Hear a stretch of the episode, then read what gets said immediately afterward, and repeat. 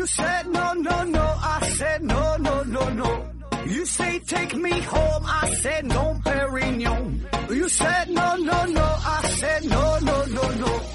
No, no, no, no.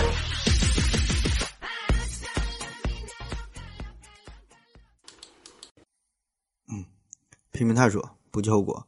欢迎您收听思考盒子。呃，今天呢，开始一个全新的系列啊，叫做《外星人事件》。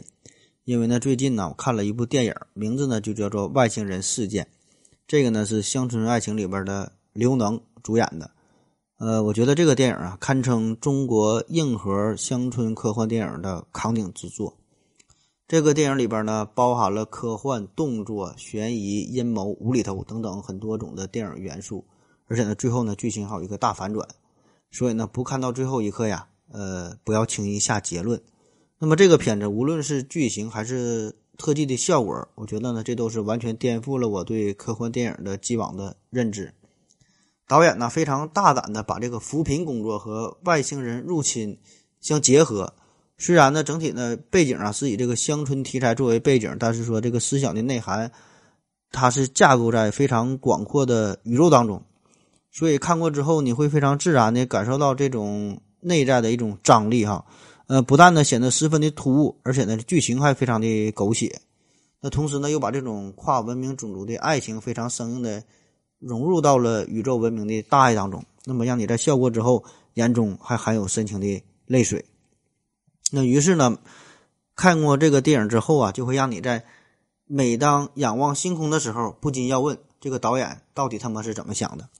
所以呢，我强烈推荐大家哈，没有看过这个电影的朋友一定要慎重，能不看尽量就别看了。那如果有非常想看哈，就是要看的这个朋友，可以加我的微信啊，思考盒子的拼音，思思考考和和子子，注意平时的发音。呃，我可以把这个地把这个地址啊推给你。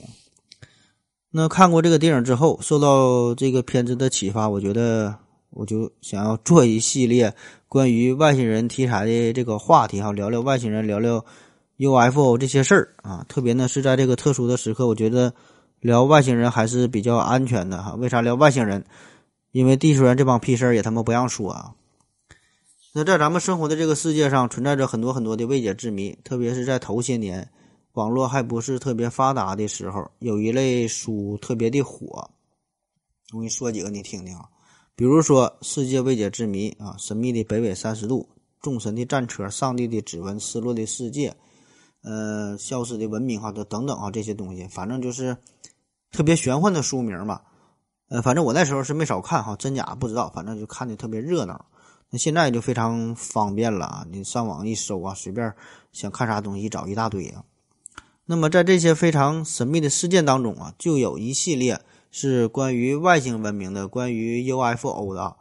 呃，有很多业余的飞碟研究爱好者对这些事儿呢也是非常痴迷。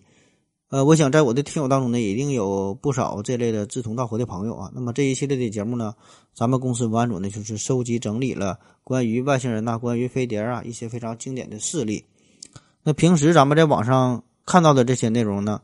多半哈都是瞎编的，就是这个作者为了吸引大家眼球，根本没有什么理论依据，然后胡乱的写了这个文章。那么咱们这一系列的节目，我可以非常负责任的告诉大家哈，咱们这个节目，呃，也是同样不靠谱，啊，这不靠谱，跟大伙开玩笑，咱们这个节目其实是非常严谨的，呃，都是有着非常坚实的理论依据哈作为支撑。那比如说今天要聊的这个事件叫做罗斯威尔事件。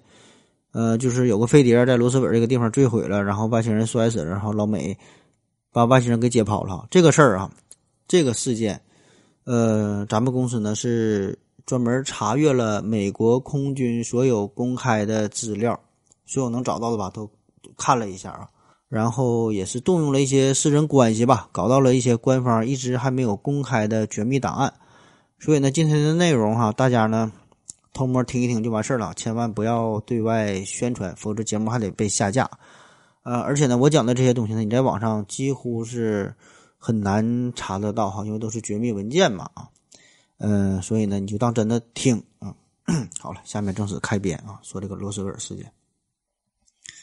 罗斯威尔啊，这个是本来是一个非常默默无名的小镇子，这是位于美国新墨西哥州东南部这么一个地方。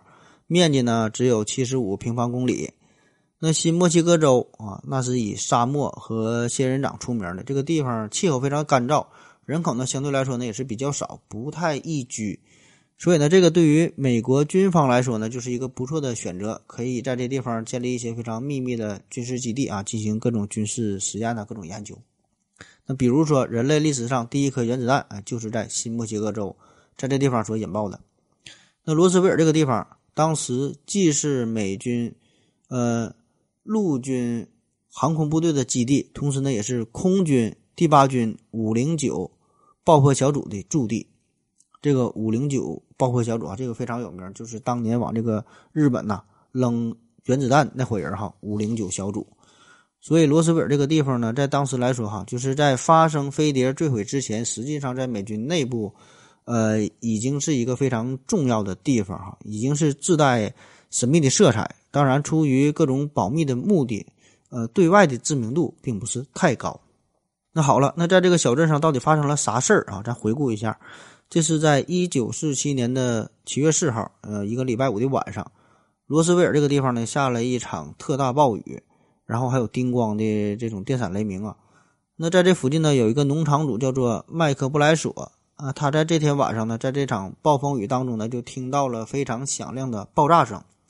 可以判断出来，哈，这个爆炸声这么剧烈的声音，并不是正常的打雷的声音。但是呢，考虑到当时非常恶劣的天气嘛，这个布莱索也没敢出门去看到底咋回事啊。那直到第二天他才敢出门，就发现，在他的农场附近，在方圆四百米的这个范围之内，散布着许多非常特殊的金属的碎片。这些金属碎片，哈，就看起来这种不灵不灵的感觉，哈，发着光。然后也搞不清楚这个到底是啥，反正看起来不太正常。他就捡了几块，把这个金属碎片给周围的邻居啊、朋友啊看一看。大家伙呢也都不认识啊，这都种地的老农民哈，谁谁看过这玩意儿到底是啥呀？然后布莱索呢就把这个事儿呢报告给当地的警长。那么当地的警长看了一下，也搞不清楚这个东西是啥，但是说感觉这个东西好像是和军事方面有关的，是是一种飞行器的一种什么金属材料哈。然后就把这个事儿呢报告给了美国军方。把这些碎片呢都交给了美国空军基地，然后美国军方得知这个消息之后，就意识到了这起事件非常的严重，呃，非常的秘密，很重要哈。于是呢，就派来了一个叫做杰西·马歇尔的少校到达现场进行深入的检查。这个马歇尔啊，正是前面说的五零九轰炸小组的一个情报人员。那么这个马歇尔呢，他就把这一大堆的碎片都收集整理好了之后，全都带回到军事基地。那本来以为这件事儿啊，就是完全可以封锁在非常少数的这个小范围的这些人群当中，对吧？这帮人也不认识，然后就不了了之了呗。但是说呢，当时发现这些呃坠毁的残骸的不只是布莱索一个人，另外呢还有一个非常重要的人物叫做格拉蒂，他呢是一个土木工程师。据说呀，他看到了非常玄幻的景象啊，在这个布莱索农场西边五公里的荒地上，这个布拉蒂呢，他就发现了一些金属的残骸。他这个残骸可比之前说的金属碎片啊大的很多哈。他看到了非常完整的一个碟形的残骸，直径有九米，中间呢是裂开了，而且呢还有很多的尸体分散在碟形物的里面和外面的地上。那这些尸体的体型非常的瘦小，身高呢大约有一米到一米三左右，体重呢只有十八公斤。那这帮人长得呢，身上没有毛哈，大大的脑袋，然后大大的眼睛，嘴巴呢很小，身上呢是穿着整件的这种连体的紧身的灰色制服。那么这段描述啊，就显得非常神奇了。那如果真要是按他说的这段话，就就是是真事儿的话，那基本就可以证实了，这个就是外星人的形象。但是说这个工程师哈，格拉蒂，他呢，在一九六九年就已经去世了。那在那个资讯不是特别发达的年代，留下的关于他的个人的资料啊，并不多，基本呢都是口口相传。那后来经过调查呀，上述这段话呢，并不是格拉蒂亲口所说，就是说克拉那个格拉蒂这个人啊，当时是目睹了第一现场，但是留下的这段内容呢，是他朋友。传出来的是他朋友听格拉蒂说，然后这个朋友复述的这个情况，那直到这个格拉蒂临死之前呢，也没有接受过正规的相关的调查，或者是接受正规的书籍啊，或者是电台、电视台的呃记者呀这种采访啊，所以没有一个官方的正式的记录。那么对于格拉蒂这段目击证词的可信度啊，就显得非常低了。那么这个呢，就是当时罗斯威尔这个地方发生的情况啊，大致的描述就是这样。那在罗斯威尔这个地方，你说发生了这么大的事儿，那么你想让这个事儿自生自灭，显然就不太可能。所以这个美军呢，马上就进驻到这个地方，并且呢，立即封锁了现场。那这个时候，罗斯威尔小镇上啊，关于飞碟坠毁的这个谣言就已经开始传开了。那虽然大家并不能确定哈，这个金属碎片这东西到底是啥，但是说的看起来这个不太寻常，感觉呢和一般的这个飞机坠毁啊，这个可能看起来不太一样啊。而且这里边还传说还有外星人的事儿哈，就显得非常神奇嘛。那对于这种民众非常关心的这个事件。那美国军方自然要是给出一个官方的说法，对吧？这个到底是啥？到底咋回事啊？是什么东西掉下来了？那于是乎，罗斯威尔陆军航空领域公共信息官叫沃尔特·豪特这个人，呃，就向当地的两家电台还有两家报社发布了一篇新闻稿，以正视听。他呢，大致就介绍了当时的调查的结果。那很快，这个罗斯威尔当地的一份报纸叫做《每日纪事报》，在七月九号的头版头条上就发布了这条信息，呃，就引用了沃尔特·豪特的话啊，就说，呃，美国空军啊宣称啊，发现有飞碟在罗斯威尔附近的布莱索农场坠毁了，军方人员正在进行初步的检查，并且呢，将送到俄亥俄州做更进一步的研究。那这个消息一发出之后。对吧？这个那简直太劲爆了。本来这个《每日新闻报》这就是罗斯威尔当地啊一个地方性的非常小的这么一个报纸，并不出名，订阅量呢也不高，基本没有人看。但是说这个消息一发布之后，立即就引起了社会各界的好奇。那么这条新闻也立即被《纽约时报》等等哈很多这个各大报纸报刊转载，并且呢是借着无线电波在美国乃至全世界呀。哎，就开始传开了，哎，引起了巨大的轰动。而且这个消息它是来自于美国军方的，于是呢，在这个传播的过程当中，就有好事者开始不断的添油加醋，说这个美国军方啊，活捉了外星人啊，外星的飞行员啊，并且是秘密的护送到了神秘的五十一区好啊，然后进行了深入的研究。呃，后来还有人传说说这个美国军方和外星人还展开了一些交易哈。利益上的交换啊，后来美国很多的高科技呀，各种传输什么科技的设备啊，都是外星人教的。反正就是很多耸人听闻的消息啊，越传越深。那就在这则消息发出之后，短短的六个小时，美国军方突然就叫停了《每日新闻报》发布的消息，你让他别整了哈，别整了，不能再这么往下传了。并且呢，马上派来了一个叫做罗杰·雷米的指挥官，接任了之前沃尔特·豪特所有的工作，由他来全面负责这起事件。那罗杰·雷米他到了罗斯本这个地方，赶紧的就安排了一个新闻发布会啊，在这个新闻发布会上，完全就否定了之前豪特所有的内容啊。他说根本就没有飞碟这回事啊，什么飞碟坠毁啊，就根本就就不是啊。坠毁的这个物体啊，只是带着雷达反射器的一个普通的气象气球啊，根本没有什么外星人。那么这些残骸呢，已经是送到了呃卡斯维尔空军基地，到这个地方已经进了进行了深入的研究，最后证明呢，这就是一个普通的气象气球就坠毁了哈，根本没有什么神奇的事儿，大伙儿啊就都散了吧。那听到了罗杰雷米的这个消息之后，大家自然是不愿意相信呢。但是你不信归不信，可是呢，没有什么办法。各大报纸呢也是迫于上边的政治压力，纷纷呢发表文章，就开始澄清这起事件。呃，各大这个电台呀、什么广播呀，啊，也不敢再报这个事儿了。那虽说这个辟谣工作做的很及时啊，在这个消息发布之后六小时就开始一个大逆转啊，但是说这种四散而开的四散而开的谣言。并没有停下脚步啊，尤其是像之前那位工程师格拉蒂，他这种神奇的描述，对吧？非常的引人入胜，大伙儿都爱听，这个呢就满足了所有谣言的要素啊，所以呢越来越多的人就开始相信罗斯威尔这个地方确实有外外星人这个这个飞船坠毁了哈，外星人被美军带走了，而且这个官方这种反复无常的态度，这个变化的也太快了，对吧？刚说完是飞碟坠毁，马上改口又说是这个气象气球，对吧？你这个骚操作，呃，确实让人觉得有点欲盖弥彰，此地无银三百两。大伙呢很自然的就想到此事必有蹊跷。那不可能是简单的这个气象气球，但是说不管咋样，不管你信不信，官方的说法就是这样。至于更多的消息，大伙呢也是不知道哈。那么和很多的社会热点事件一样，嗯，这种事儿也就是热闹一阵儿就完事儿了，对吧？因为民众的热情啊，只能维持三分钟，很快呢就有更多的、更新的、更离奇的事件取代的。取代了罗斯威尔事件啊，比如说咱之前的这种开车进故宫这个事儿，对吧？火了没几天儿啊，就有新的事儿代替了它，对吧？后来怎么处理的，咱也不知道，大伙儿呢也就不关注了。那虽然呢，民间呢也始终在流传着，呃，做这个在这个罗斯威尔这个地方有有外星人坠毁的这个事儿啊，但是说这些零零碎碎的猜测只是停留在非常小的一个范围之内，并没有形成真正的声势，没有形成气候。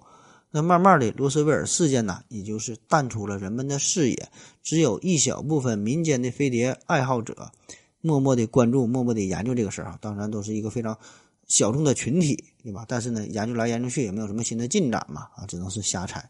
那就此，罗斯威尔事件算是告一段落。好了，咱们再休息一会儿啊。我要跟正南去尿尿，你要不要一起去啊？我也要去。哎，风姐。我要跟正南、阿呆一起去尿尿，你要不要一起去啊？嗯，好了啊，喝了一口肺炎一号回来，咱们继续聊。呃，刚才说了，在一九四七年有不明物体在罗斯威尔地区坠毁。那同样，在一九四七年呢，还有这么一个事儿，有一位叫做纳森特温宁的空军中将，向五角大楼发送了一份非常机密的文件。这份文件的题目就叫做“飞碟”。纳森呢，在这份文件当中呢，写道：“我所报告的现象是真实的，不是虚幻或者是虚构的。有一种无声的圆盘状的物体展现出快速的爬升速度、机动性啊，特别是横滚，还有呢快速的运动性能。那当友军的飞机或者是雷达看到或者是接触到这些物体的时候，必须呢远离这些物体啊，因为太厉害了，咱们干不过它。”那接到这份报告之后，美军便展开了一个，呃，以 “SIGN” 命名的计划。“SIGN” 呢，翻译过来就是信号计划。目的呢，就是想收集不明飞行物的报告，并且呢，评估一下这种现象是否会对国家的安全构成威胁。呃，关于这段美军搜索外星证据的秘密行动的代号啊，这个有很多的计划，但是说这个计划。非常复杂啊，他们之间呢有互相包含的关系，也有这种上下先后承接的关系。反正我是没太整明白哈，慢慢我再研究一下。啊，反正大体知道有这么个事儿就行了。就当时美军有这么行动，所以你看不同的资料的时候吧，可能这个名叫的不一样，有叫水瓶座计划，还有叫呃怨恨计划，还有叫柏拉图计划、西格玛计划、红光计划、旋钮计划等等等很多啊。反正这段时期。美军要做的大概的意思就是展开了一个秘密的行动，就是想要收集外星人存在的证据，并且呢要保卫国家安全。那在所有这些不同命名的这些计划当中，最有名的就叫蓝皮书计划啊，Project Blue Book。呃，这个是从一九五二年开始正式实施的。一个直接的原因呢，就是因为在华盛顿特区的上空的一个雷达案啊，这是在一九五二年七月。在华盛顿国家机场上边，空管员呢在雷达上发现了多个飞行物体的信号，这些飞行的信号非常整齐啊，排列有序，在空中飞行。那很快，附近的安德鲁斯空军基地就就派出了这个战斗机，马上进入到了战斗状态哈，保保卫这个华盛顿的安全。当然没打起来哈，打起来你也不是人家的个。那么事后呢，这个美国空军呢对这一现象呢就展开了一个新闻发发布会，啊？得给出一个官方的解释啊。那他们当时的解释说呀，这个是雷达瞬间被干扰了，然后呢产生了一些错误的信号，是一种误读。那其实他这个说法呢，更多的呢只是为了安抚民众的情绪。呃，这个解释大众当然是并不买账，对吧？因为这个事儿不仅是在雷达上探测到了这起事件，在当时也有数以百计、数以千计的目击证人看到了空中的这个情况，对吧？大伙儿都看到了有数十个排列非常整齐的，看上去这种闪闪发光的东西，缓慢有序的在华盛顿特区上空飘过。那五年前是罗斯威尔事件，对吧？在罗斯威尔这个会这时候是在华盛顿特区的上边那么这事儿就让关就让这些民众的心中这个平静的心再起涟漪。那从罗斯威尔事件到华盛顿的雷达案，公众对于外星生物、对于 UFO 这些事儿哈，就有了更深厚的兴趣。民间研究的人员也开始不断的增加。所以面面对这种情况，呃，美国军方呢就推出了蓝皮书计划啊。那主要的目的呢，除了要继续研究、继续整理关于不明飞飞行物的这些资料，同时呢，更重要的就是想要削减民众对于外星人的这种兴趣，就想压抑民众对于 UFO 的意识，就别让你们天天研究这些事儿、想这些事儿哈，就是呃，给这种公众啊。呃，一种非常合理的让大伙儿更更相信的关于 UFO 的一种解释啊，同时呢，也是避免呃再有类似的事件发生之后造成不必要的恐慌啊。这个就是蓝皮书计划。那当时这个蓝皮书计划的首要负责人是经验非常丰富的一个飞行员，叫做爱德华呃卢佩尔特啊，是他。然后呢，还有一位呢是天文学家啊，天文天文科学家叫做海尼克这个人。那本来海尼克啊，他对于飞碟是持有坚定的怀疑或者说是反对反对的态度，不承认这个事儿。那么他进入这个项目的主要目的就是为了证明所谓的飞碟是不存在的啊，他本身就是坚定的怀疑这个事儿嘛。但是说随着后面的研究不断的深入，这个海尼克一点点改变了当初的看法。后来关于外星人接触啊，第一类接触、第二类接触等等，这个外星人接触的等级就是这个海尼克提出来的啊，就是这俩人主要哈研究蓝秘书计划这个事儿。那在这个蓝皮书计划启动之后，这个部门收到了大量的不明飞行物的报告。在整个蓝皮书计划运行的十七年的时间里边，他们一共收到了一万两千六百一十八张飞碟的照片和报告。你就算吧，这一万两千多张，对吧？平均一天就得收到两份那在这些资料当中，其中有一万一千九百一十七例被解释为由于云层遮盖。飞机的灯光啊，空军训练演习啊，或者是美国西南部上空这个沙漠当中海市蜃楼的现象等等啊，就这些这些现象都是可以解释的。那剩下这七百零一例，这些呢确实是没有一个合理的解释，或者是说科学上的证明啊。这个七百零一例占了总数大约是百分之六。那蓝皮书哈，关于这个这些事件整理之后啊，通通呢都是对外公开的。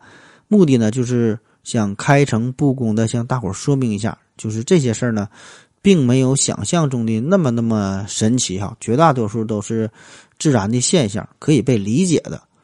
那虽然这个蓝皮书计划是想要对这个公众啊，呃，公布更多的关于 UFO 还是或者是外星人说出的这些信息啊，并不神奇嘛，但是说本身这些报告它就是充满了神秘色彩，官方这种稀松平常的解释。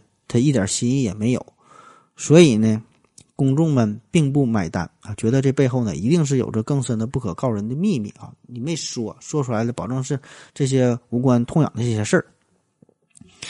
而且这个蓝皮书计划所有的调查的人员，后来的研究的人员，对吧？你们都是一伙人，这些呢跟军方都是有着直接的雇佣关系，都是代表着政府的利益。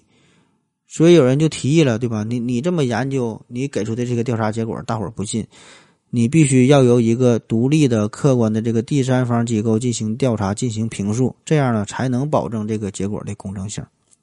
那好吧，那官方也同意了。那找谁呢？最后呢，找来找去哈，就决定呢在大学当中找，在大学当中找个教授、找个组织研究一下。选来选去哈，最后由科罗拉多大学接了这个活儿。呃，这个项目的领头人是科学家爱德华·坎顿啊。在一九六九年，科罗拉多大学呢通过这个研究之后，呃，科罗拉多大学的就出版了关于 UFO 科学研究的详尽报告。那这个报告也被称为也被称为坎顿报告。呃，这个是由数十名多个领域的专家呀共同参与完成的。呃，从视觉生理学、光学、天文学、气象学、心理学、工程学等等等等很多个角度吧，对 UFO 目击者证词进行的描述，以及相关的照片啊、雷达记录啊等等，对这些材料充分的分析，并且呢进行实地的调查，采访了目击者哈，最后是整理出了这份长达一千四百六十五页的坎顿报告。那可以说，这份报告这是来自于科学共同体的。一个权威的解读啊，也是当时对待 UFO 现象最值得信任的报告了。那么他给出的结论是啥？哈，其实呢也没啥新奇的东西。对于这个飞碟的解释，无外乎也就是这么几种。第一呢，这个就是美国民众普遍存在存在的一种歇斯底里的心理现象。第二呢，就是有少数人为名为利哈，故意呢制造出的一些骗局。第三呢，呃，有一些就是纯纯的就是一些精神病患者啊，根本。他这这就是思想有问题啊。第四呢，就是占有绝大多数的这些，就是对于传统的物体的错误的识别啊，一些自然现象啊，呃，或者一些人类的飞行器呀，或者一些气象的现象啊，啊，对这些一种误读。而且呢，这个结论中还说到，这个 UFO 现象，呃，不会是一个探索重大科学发现的有成果的领域啊。言外之意，这些东西呢，研究它没有啥意义。但是啊，需要注意的是，这个坎顿报告并没有完全否认外星人的存在，他呢只是就当时掌握的这些资料给出了一个自己的判断、合理的解释。那么对于这个结果啊，这帮科幻爱好者自然又是一片嘘声啊！我裤子都脱了，你就给我看这个。但是不管怎么样吧，以这个坎顿报告作为一个标志，在一九六九年十二月十七号，美国空军宣布。终止蓝皮书计划，那么他们给出的理由就是，无论是出于国家安全考虑，还是说科学兴趣的考虑，都觉得没有理由再继续进行蓝皮书计划。就是他们觉得对于这个飞碟研究没有啥意义了，对吧？都是一些自然现象，都是一些大伙儿的看到的一些错觉而已，没有必要继续研究。啊，当然这个是美国空军表面上的一个官宣哈，这个。背地里的研究，我觉得他们是一直没有停止，而且民众们的热情也没有因为坎顿报告而终止，所以这个只是一个表面现象啊。那关于这个坎顿报告哈，我觉得还有一个事儿是挺值得一说的，就是这个坎顿报告明确的批评了一种挺常见的，嗯，而且我们还觉得挺好的，现在依然存在的一种行为。呃，就是说，想要通过探索 UFO、探索外星人这个事儿来培养青少年的科学兴趣啊，这个大伙儿一定都不陌生嘛，对吧？现在依然有很多的家长、很多的老师这么去做啊，研究外星人、研究 UFO，然后所谓的培养科学精神，然后培养科学兴兴趣，探索宇宙、探索大自然。那么这个事儿，当时坎顿报告里边给了给出了非常明确的批评的意见哈。这个坎顿报告原文是这么说的。就说有一个问题需要我们公众引起注意的是，我们的学校里有这样的情况发生：许多孩子被允许，甚至是被鼓励，把他们用来学习科学知识的时间用在了阅读 UFO 的书籍和杂志上。我们感到孩子被误导了，他们会把不切实际的错误信息当成有确切科学依据依据的内容，这对他们的教育是有害的。学习 UFO 的，呃，有害处不仅仅是因为很多材料错误百出，还因为它阻碍了孩子们科学精神的养成。而科学精神是培养每个美国人的必需品，所以我强烈建议教师们不要再鼓励学生阅读现有的 UFO 书籍来完成学校的作业。如果老师遇上对探索 UFO 痴迷的同学，老师呢？也应该引导他研究严肃的天文学和气象学，并培养他判呃批判性的分析那些错误推理或虚假数据堆砌出来的天马行空的主张。啊，你看看这个是坎顿报告，这是人家五十年前说的话，给出的这个理论和思想啊。嗯，那么这段话我觉得放在今天。我觉得也同在同样适用，同样值得我们去深思，同样觉适合适合我们去去学习一下哈。就关于这个孩子们对于 UFO 感兴趣，是否有必要深入的探索这个事儿哈？大伙儿都想一想。呃，在坎顿报告之后，罗斯威尔事件再一次的热潮是由于美国的信息自由法案的颁布以及电影《星球大战》的上映啊，中间有这么几年的沉寂，然后又火了一下。那么先说说这个信息自由法案，这是啥意思啊？这玩意儿干啥的？大概的意思就是说，除了一些极其特殊的情况，比如说哈，这个信息有可能会危及到国家的安全哈，呃，这些是这个是不能公开的。那么其余这些信息，呃，是。都有都必须在网上所公布的，所以说就这一点来看，这个美国政府还是非常透明的。这个信息自由法案，那么这个信息自由法案一公开一这个信息法案这一出台之后，美国科学促进会立即呢就应用这个法案，要求呼吁哈要公开关于外星人、关于 UFO 所有的这些相关的资料。当然，这个事儿一呼吁也不是说得马上就公开的，呼吁了很长很长时间，能有十来年吧。直到一九七六年，这些机密的文件才开始陆陆续续的被公开。然后，这个信息法案之后，哈，是一九七七年，呃，电影《星球大星球大战》就上映了啊。这两个事儿就遇到了一起。这个《星球大战》呢，在当时是掀起了一股外星文明的探索的热潮。无数的美国民众开始相信，地球人呢并不是宇宙当中唯一的高等文明。那这事儿呢，就让尘封了三十年之久的罗斯威尔事件重新进入到了公众的视线当中。那各种阴谋论也都开始出现，大伙儿呢又开始纷纷猜测，美国政府啊一定是有着什么事儿在隐瞒着他们。借助着美国信息自由法案，公众们终于可以获得数百份 UFO 相关的资料。呃，以及呢，据称啊是内部人员泄露出来的其他的文件。那经过这帮飞碟爱好者的一顿分析研究之后，他们给出的结论是，至少有一架外星飞船在罗斯威尔地区在这坠毁了，并且呢有外星人尸体的存在。那么这些尸体已经被已经是被美国的军方收回运到了第五十一区，然后呢进行开展了深入的研究。那么这个结论一爆出来之后，大伙呢纷纷点赞。啊，为啥纷纷点赞？因为这个才是他们最想要的结果，对吧？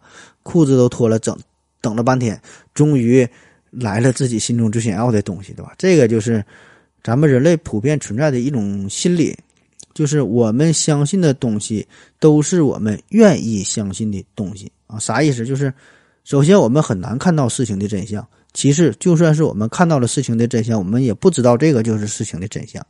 第三呢，就算是有人告诉我们这个就是事情的真相，我们也不愿意去相信这个就是的真相。哪怕是有权威的人士、权威的机构告诉你啊，这是真事儿，你也不相信。你唯一能够相信的，你唯一能够接受的这个事儿呢，其实已经在你的心中啊有了一个锚定的结果，只是这个结果没人说出来。那一旦有人说出你心中的这个结果，你就会相信这个人的话啊。你并不在意说这话的人是不是权威，他的这个信息是否可靠啊？什么信源的可靠性，不在意这些。所以，这个当时的美国这帮民众来说呢，这帮飞碟爱好者来说呢，也是如此，也是抱有这种心理，对吧？心中已经设定了一个结果，就是认为罗斯菲罗斯威尔这个地方就是飞碟坠毁了，就是有外星人的存在哈。只不过就是官方一直没这么说。所以呢，之前包括这个坎顿报告也好。官方的这些宣布也好，大伙儿呢都刻意的去忽略掉了，并不去承认。那么，虽然这个坎顿报告是当时世界一流的大学一个公立的、一个第三方的组织，对吧？大伙儿呢仍然选择不相信。那反倒是这种地摊文学一旦公布之后，所有外星人的存在，大伙儿呢就沸腾了。那此后的这个剧情啊，就向着更加狗血、更加不可预测的方向发展了。呃，在这个《星球大战》上映不久之后，大家对于外星人的热情不减啊，越来越关注这些事儿。呃，在美国有一个以猎奇闻名的报刊，叫做《全球探索者》啊，全全国探索者这个杂志。呃，他呢就跟风的搞了一个大新闻哈，采访了已经退役的杰呃杰西马歇尔少校，就是开篇提到的那个人，最开始调查这个事件的。这马歇尔说呀。他在一九四七年在罗斯威尔附近亲眼看到的，并不是气球的残骸，而就是飞碟。这个马歇尔，咱说了对吧？他是当时调查了第一现场，可以说是一个非常有说服力的直接的目击证人，对吧？而且人家有非常资深的空军专业背景，不可能看错。那马歇尔少校的他的这段话呢，就让这个事件变得越来越丰富、越来越复杂、越来越古怪离奇。呃，可是这个剧情马上又出现了一个反转，就是这个马歇尔的同事就说他，说马歇尔这个人呐，说话不太靠谱，没事呢就喜欢吹牛逼，经常向别人吹嘘说自己曾经驾驶飞机击落过五架敌军的飞机，吹的有点狠了。因为击落五架敌军飞机，这个已经算上。王牌飞行员了哈，这很难的。那么真要是这样的话，一定会记录啊，记录在案。那显然这个事儿他并没有记录啊，保证是个假的。而且之前咱介绍的这个雷米准将哈，就是后来接手的这个人，就是六小之仇剧情反转这个人吧。他在军事档案当中呢，也是特别提到了这个事儿，记录到了马歇尔这个人，就说他这个人就是一个大忽悠啊，因为。马歇尔这个他根本他就不会开飞机。虽然马歇尔他是隶属于五零九分队啊，就扔原子弹的这这个分队这个人，但是说呢，他主要是负责情报采集的，并不是真正的飞行员，所以根本就不会开飞机，更别说是击落五架这个敌机了。可是马马歇尔这边呢？也不知道呢，是因为怀恨在心呢，还是说确有此事哈？咱也分不太清。反正马歇尔呢，他这边呢，他还还指控雷米说，这个雷米呀，就是在替政府擦屁股，故意在掩盖真相，故意在糊弄民众。那面对纷纷扰扰的这个罗斯威尔事件，民众们已经是变得无所适从，也不知道哪个真哪个假。那与其说想要找到事情的真相，倒不如说他们更想找点乐子，在这个茶余饭后啊。哎，增添一些谈资，找点好玩的。所以呢，在这种大环境之下，畅销书的作者们又抓到了这个大 IP。那于是乎，各种关于罗斯威尔事件的书籍开始层出不穷，开始各种什么解密呀，各种探索呀。那么对这个事件呢，又起到了一个推波助澜的作用。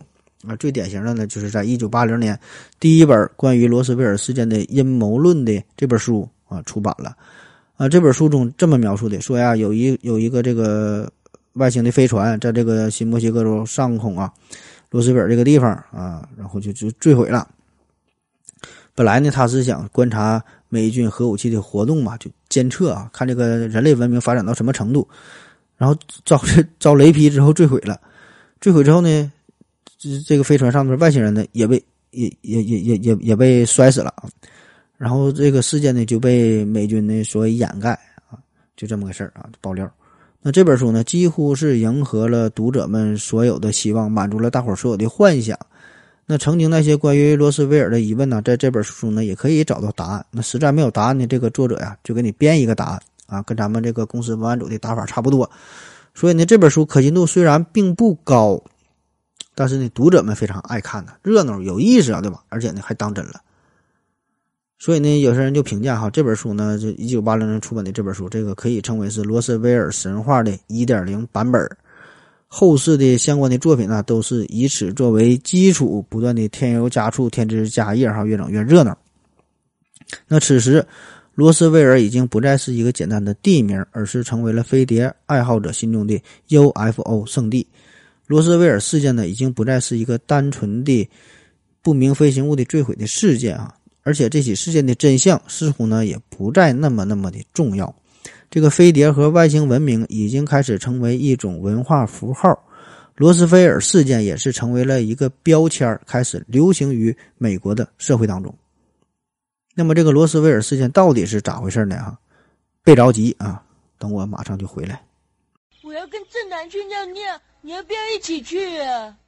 我也要去。哎，风姐。我要跟正南、阿呆一起去尿尿，你要不要一起去啊？嗯，好了啊，喷了喷巴士消毒液回来，咱们再继续聊。从罗斯威尔事件出现之后，然后中间经历了拉皮书计划、坎顿报告啊、信息自由法案，再到星球大战上映、马歇尔的爆料哈等等这些事儿。这个美国军方啊，已经开始陷入到了飞碟调查的塔西佗陷阱当中。就是不管你再怎么去解释这件事儿，大伙儿呢都不愿意再去相信。可是呢，民间的探索这种热情却是一点不减。所以呢，这种心态其实也挺有意思。就是虽然大伙儿搞不清楚这个真相到底是啥，但是呢，不管官方你在说啥，反正就是不信。哎，不管说啥都不信啊。那终于呢，在一九九四年罗斯威尔事件的真相开始浮出水面。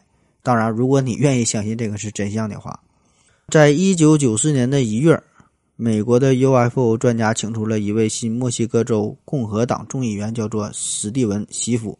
借助他这种特殊的身份，他是国会总审计局的官员，他这个身份很特殊啊，就是可以翻阅美国空军档案的这些秘密的资料。那么，这个媳妇查看这些资料之后，就想找到事情的真相嘛。但是很遗憾哈，并没有发现，呃，任何就是记录说这个罗斯威尔事件当中有什么外星人呐，有飞碟坠毁这个事儿哈，确实没有。那同年呢，在九同年的这个九月八号，美国空军在对罗斯威尔事件各种原始资料进行调查之后，由空军负责内政安全和特别项目监理的部长叫做理查·韦伯啊，他呢是以个人的名义发表了一份题为。空军有关罗斯威尔事件的调查报告，那么这个报告在这里边就说了，在本次调查当中，没有任何证据可以表明1947年发生在罗斯威尔附近地区的事件和任何一种地外文明有关。这个呢，可以说是呃美国军方给出的一个终极的一个答案啊，就说这个事儿确实和外星人无关。但是呢，啊，这个报告虽然是。推翻了 UFO 爱好者认为的这个罗斯威尔，呃，在这个地方，呃，这个坠毁物啊是是外星的人的飞行器这个说法啊。但是呢，就是说这个报告还有一个重大的新闻，就是这个报告首次透露出了一个与此事件高度相关又非常绝密的计划——莫古尔计划。莫古尔计划，呃，罗斯威尔事件这个是在一九四七年发生的嘛？那么这个呢是二战刚刚结束不久，美苏呢是进入到了冷战的状态。那当时呢，由于苏联边境处于一种封闭的状态，所以呢，这个美国政府啊始终呢就想致力于开发一种远距离的进行可以进行这种侦察核爆的技术。因为当时这个苏联还没有掌握核弹技术嘛，只有美国有这个核武器。所以这个阶段，老美呢就想实时监控一下，看看这个老毛子研究到了什么程度。但是这个时候，美国呢还没有非常先进的 U 二侦察机，也没有什么呃侦察的卫星哈。那怎么办？怎么监测？就有高手提出了建议，说可以利用这个气球啊进行高空探测，呃，监测这个核爆所产生的低频声波。那这个建议就被美国军方所采纳了。然后呢，纽约大学的研究小组就负责。研制高空气球和这个遥测的装置，然后哥伦比亚大学有个小组呢，就开始负责呃这种音响的呃传感器啊这个设备。那当时呢，他们是释放了许多氯丁橡胶制成的高空气球，这个气球下边呢悬挂着雷达的标靶，用于呢音响传感器的呃实验的装置。那么这些装置啊都是不可回收的，一次性的啊发到天空中啊进行探测，然后就完事儿了。那早期的这个雷达标靶都是铝箔制成的，为了增加强度呢，还添加了软木的横梁，还有这个醋酸纤维胶布粘合制成的，就为了更加结实点儿。那曾经在罗斯威尔事件当中被视为飞碟残骸的啊，所谓的铝片呐、损坏的大梁啊，以及这个气球橡胶这些碎片啊，这些东西其实呢都是。高空探测气球的残骸，那有资料就记载了说，在一九四七年的六月，纽约大学纽约大学研究小组释放过一个代号叫做“飞行器四号”的探测气球，这个呢就是当时坠毁到罗斯威尔地区的气球。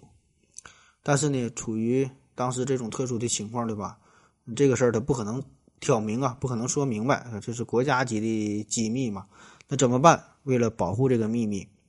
美国呢将计就计啊，美美军就释放了所谓外星人的烟雾弹，主要就是不想让苏联人知道这个事儿。可是没想到后来这个事儿有点失控了，越演越烈啊！没想到这个外星人这个事儿对于民众的影响这么大，大伙热情这么高，所以呢后来又出来了所谓的呃蓝皮书计划，想要削减民众们的热情，但是越描越黑，反倒是勾起了大伙的兴趣啊！这个就是。呃，一九九四年，呃，美军给出的一个给出的一个终极的解释。那本来这个事儿发展到这吧，可以说是尘埃落定，对吧？官方给出了终极的解释，就不管你信不信，反正老美呢已经把这个尘封多年的这个绝密的文件都公布出来了。毕竟呢，这个是好几十年过去了，而且呢，人家老美确实有这种军事实力啊，也不怕把这个事儿给解密。可是呢，就在这个莫古尔计划解密之后的第二年，一九九五年又爆出了一个事儿，又把这个罗斯威尔事件给整火了。就是在这个一九九五年，流传出了一段略显模糊的一个黑白的视频，震惊了全世界。那这个视频，据说呢是从美国第五十一区。流传出来的哈，记录的是1947年罗斯威尔事件之后，外星人的尸体被美国军方，嗯，这个捡到了之后啊，抓回去之后啊，然后给这个尸体解剖的场景。我估计不少朋友可能看过这段视频，解剖外星人这个事儿啊，呃，现在网络上可能是不太好找了。整个视频呢，大约有十七分钟，解剖外星人哈，这玩意儿长得。挺大个脑袋，挺大个眼睛，完灰色的皮肤，赤身裸体的躺躺在手术台上，然后呢，有一些穿着白色防护服的防护服的所谓的科研人科研人员或者说是医生吧，然后进行解剖。这个外星人肚子里边也是有这个肠子肚子哈，拿出来长得跟人这个结构可能差不多。那这个视频呢，是一家不太知名的一个私人电视台最先爆出来的。那在当时来说呢，还是本着这种有图有真相的态度，这个事儿呢，迅速的就被许多的国家、地区哈不同的电视台转载播放了出来，引起了全世界的轰动，也让这个罗斯威尔事件呢又一次的高度聚焦。视频出来之后，对吧？大伙儿觉得这个保证是个实锤了。你沉寂了多年之后，对吧？视频出来了，终于爆发了哈，这确实有外星人都给解剖了。那这事儿呢，可把当时的飞碟爱好者们可乐坏了，终于找到了最有力的证据支持。但是后来呢，剧情又反转了，就是这段视频视频的制作人叫做叫做梅拉利斯啊，他终于是承认了，他说这个视频呢是假的哈，这个视频呢是一九九五年他在伦敦的一个公寓当中制作的，所谓的外星人只是用橡胶和乳胶制品做出来的这这种这种模子哈。然后呢，里面呢塞的是牛啊和羊的这种内脏啊。所谓的这些科研人员、这些这些医生，只是贝拉利斯的朋友，还有他的女友，都是客串的。那当然，对于这种解释，外星人的疯狂爱好者他是不接受的。他们说，这个只是因为梅拉利斯受到了政府的高度施压，才改口这么说的，就不敢承认了事情的真相。所以说啊，还是那句话，对吧？没有真相，只有相信。你相信的不一定是真相，真相告诉你，哎，你也不一定相信啊，就看你怎么去选择。那好了啊，以上啊，这个就是，呃，关于罗斯威尔事件整体的一个介绍，从一九四七年开始，再到一九九五年解剖外星人事件，哈，跨了这么多年，大约五十年，哈，这么个事儿啊。那么至于这个事件的真假呢，咱就也不用过多的去评说了，把这个事儿讲完了。也就算完事儿了哈，当然这个只是相对来说比较主流的说法，大致的一个一个一个脉络哈，嗯，以及这个老美啊当时关于外星人的一些做法、一些研究哈，就是这么个故事。那关于这个罗斯威尔事件，其实还有很多很多种不同的解释，嗯，我再找这么几个吧，嗯，比较好玩的、比较有意思的，简单说一说。呃，比如说有一位。嗯，是在上世纪四十年代哈，曾在美国橡树山国家实验室工作的女科学家，她呢曾在二零一一年爆料哈，她说这个罗斯威尔事件根本没有外星人啊，也不是什么摩古尔计划，这是全全扯淡的。事实的真相呢是，当时啊，美国正在进行高空人体实验，呃，以及什么生化实验、医学实验等等，反正就是一系列的人体实验。那么那些所谓奇怪的尸体、外星人的尸体呢，其实就是严重残疾的人类，呃，就是美军呐，把他们的用作高空实验的这个实验品，然后他们不幸就就就就坠坠毁了，掉了下来啊。那么掉下来之后呢，一方面呢是因为军事机密不能暴露哈，另一方面是因为人权的问题嘛，对吧？就美国的人权这个事儿非常严重，对吧？你就不敢说呀，你说完之后，这个美国都不得炸锅了。所以这个事儿呢，迟迟呢没有公布啊，是这么回事儿，这是一种解释。还有人解释啊，说这个罗斯威尔事件当中，这个这个这个飞行物啊，这个并不是什么飞碟啊，也不是美国的飞行器，这个呢是苏联的飞行器。上边坐的这些人啊，这个是约瑟夫·门格勒啊，通过人体实验制造出来的，长相怪异、身材矮小的矮小的特殊的飞行员。呃，稍微说一下这个约瑟夫·门格勒啊，这个人确有其人哈，这个人称“死亡天使”，他是德国纳粹党卫队的一个一个军官，也是呃奥斯维辛集中营的医学参谋啊。这个人一辈子没干啥好事。嗯，当时做过很多非常残忍的人体实验，就是当时这个毒气室啊，什么改良人人种的实验呢，都和他有关。这个门格勒这个人，那么传说呢，在二战之后，斯大林呢是把这个人给抓住了，这个门格勒哈，然后呢，并雇佣门格勒进行一些实验。嗯，所以在这个一九四七年，他就整了这么一个航天器，然后上面载着这些特殊的人群。呃，进入到了美国的领空，并且呢是故意的坠毁啊，目的呢就是引发美国民众的恐慌和猜疑啊，因为这个也是确实是冷战时期嘛，就是互相进攻呗啊，制造一些呃恐慌啊，这个是另外一种一种解读。那美国人怀疑老毛子，老毛子自然是不开心了。俄罗斯《事实与证据报》在二零零八年十二月十号发表了一篇题为。绿色去毛猴子的文章啊，绿色去毛去毛猴子，这个呢就是对从事飞碟现象研究有近半个世纪经验的俄罗斯的一个教授，叫做瓦列里布尔达科夫，对他呢是进行了一个采访的一个记录。这个布尔达科夫就说呀，当时在美国新墨西哥州，美军呢试验了从德国缴获的战利品。V 二导弹，因为这个正是二战结束嘛，这个 V 二导弹非常有名嘛，美国就整了个 V 二导弹进行研究，但是这个导弹是偏离了目标，最终呢是落在了罗斯威尔呃旁边的这个农场里边就这么个事。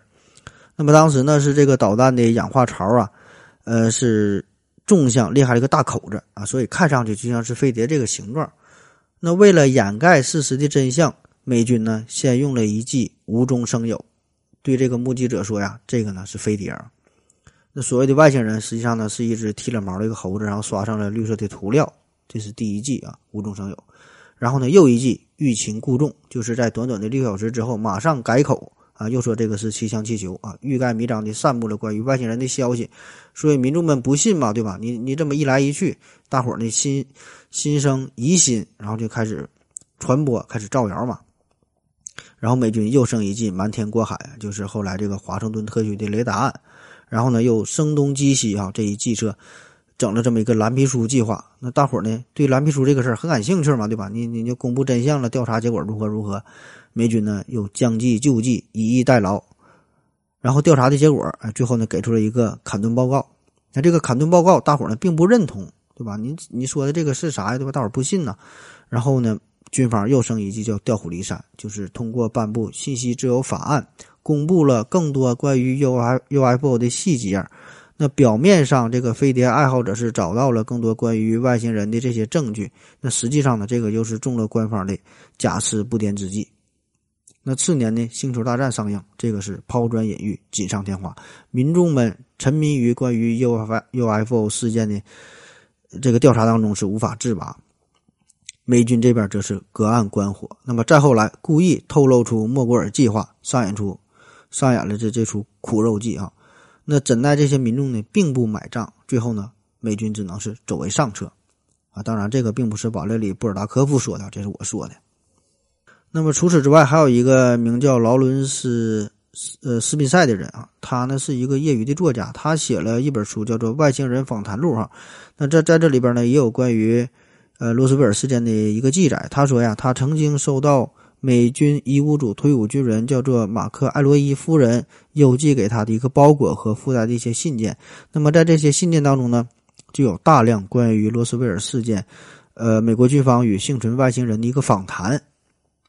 在这个访谈当中啊，外星人就说了，人类只是外星高级文明禁锢灵体的躯壳，这个地球啊，只是一个流放的监狱啊，等等这些非常奇幻的内容。那当然，这个访谈录真假就无从考证了。我觉得呢，这个基本就是科幻小说的一个情节了。那罗斯威尔事件哈，直到今天，这事儿呢仍然是大家热议的话题啊，也是关于外星人啊、关于飞碟啊绕不过去的一个话题，对吧？大伙儿都跟都很感兴趣，而且每个人呢都有自己的想法、自己的立场。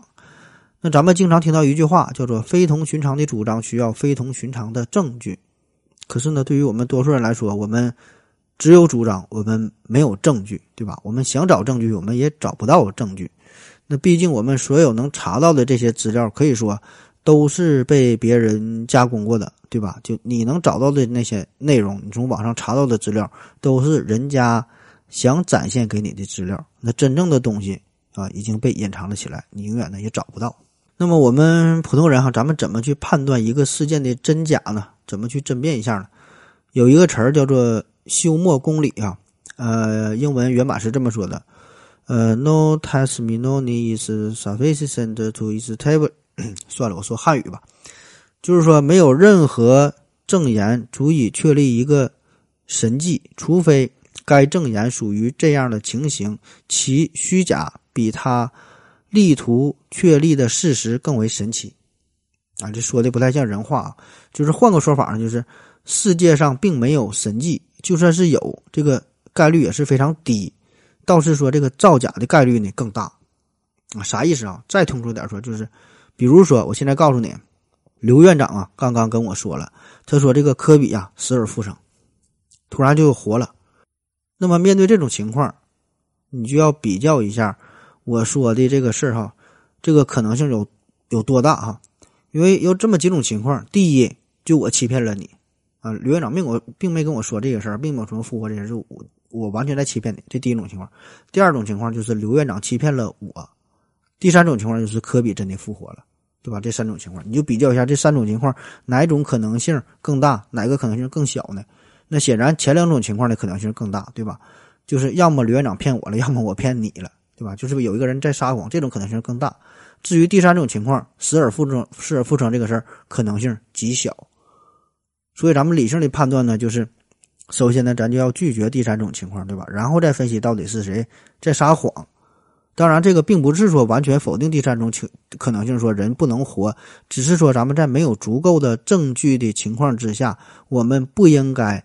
首先倾向于接受这种神秘的事件，就是说死而复生这个事儿，对吧？因为死而复生这个事儿，显然要比我和老刘撒谎这个事儿更难以实现，对吧？本身咱俩就经常撒谎，经常吹牛逼，对吧？而且死人复活这个事儿，起码就目前来说都不太可能，对吧？所以这个就是一个正常的理性的思维，这个就叫做休谟公理啊。我举的这个只是一个简单的例子，在咱们平时当中可能遇到很多事儿，不太容易。呃，这么一目了然的去理解啊，但是这个是一个思维方式吧，哈，推荐给大家。虽然这是一个 正统的一个一个理性的思维方式，可是没办法，就是咱们人类吧有一个共同的特点，就比起真相来说呢，咱们更喜欢听故事，更喜欢看热闹，对吧？我说科比死而复生这个事儿，大伙儿都都很感兴趣，嗯，哪怕是撒谎，大伙儿也爱听，都爱听故事。那小时候咱们看动画片听这种童话的寓言。长大了，咱们看电影，看小说啊，对吧？这这都是故事，而且每个民族都有自己的神话传说，古埃及也好，对吧？咱中国的神话也也好，希腊神话，对吧？都有神话，都有故事。可以说，这个人类的文明历史就是一个又一个故事串联而成的。这个故事也可以说是一种最好的信息的载体，一种文明的传递。这个故事永远不会终止，而且故事呢，永远它也没有真相。那么，对于我们每个人来说，咱的人生啊，咱这一辈子也都是在聆听，然后在经历，然后在记忆，呃，最后呢，再慢慢的去遗忘一个又一个的故事，对吧？一个又一个故事，也就是串联起来了我们的这一生。最后呢，咱们把这个故事都忘了，咱也就结束了。那么，我们的这一生也就成为了别人的故事。那么，而咱这一辈子呢，在寻求真相的过程当中呢，实际上呢，也就成为了一个相当吸引人的一个故事的一个素材。那也许这个生活的真相确实是太过残酷，所以呢，我们真是需要这个故事作为一丝安慰哈，看到一些美好的东西。所以，当我们面临呃类似于这种红药丸、蓝药丸这种终极选择的时候，我想呢，很多人会毫不犹豫的选择美好的幻想哈，哪怕是假的，但是它很美好，我们就去愿意去倾听啊。虽然嘴上不说，但是身体我想还是会很诚实的。那前些年网络不太发达的时候，呃，有一本书啊，或者说一本杂志吧，叫《故事会》啊。这个我想很多人也都听过，很很多人也都看过。嗯，这个故事会哈，这里边就是有很多离奇的，或者是感人的啊，或者是玄幻的各种各样的故事。反正每一个故事呢，都有一个点，它能触碰到你的心灵。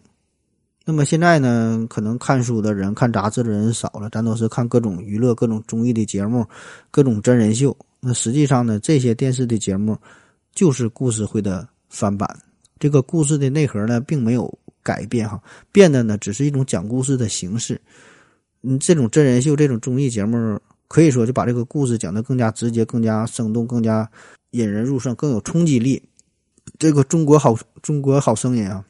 其实就是中国好故事嘛，对吧？向往的生活就是向往的故事，妻子的浪漫旅行就是妻子的浪漫故事，这都是在讲故事。这些综艺节目其实呢，就是在挖掘这种八卦的新闻，然后制造一些戏剧上的冲突，然后把这个故事啊，呃，显得更加的更加的灵活，对吧？更加的形象，这个人物人物的形象更加的鲜活，把这个故事讲给你听，对吧？感觉很亲切，很真实。实际上呢，它就是一个故事，就是变了一个载体，变了一种形式。然后现在各种什么公众号啊，各种自媒体呀，也是如此。只不过他们手段更高，深谙其道，在传递、在传播新闻和观念之前，一定会制造出一个更加通俗的、更加感人的、能够触碰到你心灵深处的一个故事的场景，用这种故事的形式串联出了自己的。价值观啊，把自己的意图呢，通过故事的形式给表达出来，然后呢，深深的把你给感染了。所以呢，这个才是一个非常有效的，然后非常触动心灵的啊一种输出自己想法的一个方式啊，就是在讲故事。所以呢，我们可能并不去，并不是很在意哈，但是实际上我们都是喜欢听故事的人。所谓的追求的真相，实际上呢，实际上你就是喜欢听故事而已。所以你再想一想啊，你所谓的你你看新闻也好，不管是看中央的新闻、国际的新闻、国内的新闻、地方的新闻，难道你真的就是关心国家大事吗？关心全世界哪哪发生了啥吗？对吧？关心事情的真相吗？并不是啊，或者说只是。关心事情真相只是其中的很小一部分，更重要的是，你仍然是喜欢在听故事，对吧？只不过这个就是官方给你讲的故事，正派的人给你讲的故事，所以这个故事才更加好听，才更加吸引人，才更有味道啊！这个就有点类似于角色扮演类的游戏这种感觉，对吧？你看新闻联播，看各种什么中央式的国际新闻，对吧？其实就和 cosplay。这种空姐啊和护士啊，这这种感觉，它它差不多，没有什么本质上的区别，就是调动你心灵上这种最原始的欲望，对吧？因为你，你想，你真的会关心到底谁当美国总统吗？对吧？跟你没有一毛钱关系。到底中东什么什么局势，谁跟谁又打起来了？非洲什么难民如何如何，对吧？你只是抱着一种看热闹不怕事儿大的心态，与其说关心事情的真相，倒不如说喜欢听更加离奇的故事。啊，算了，不说了。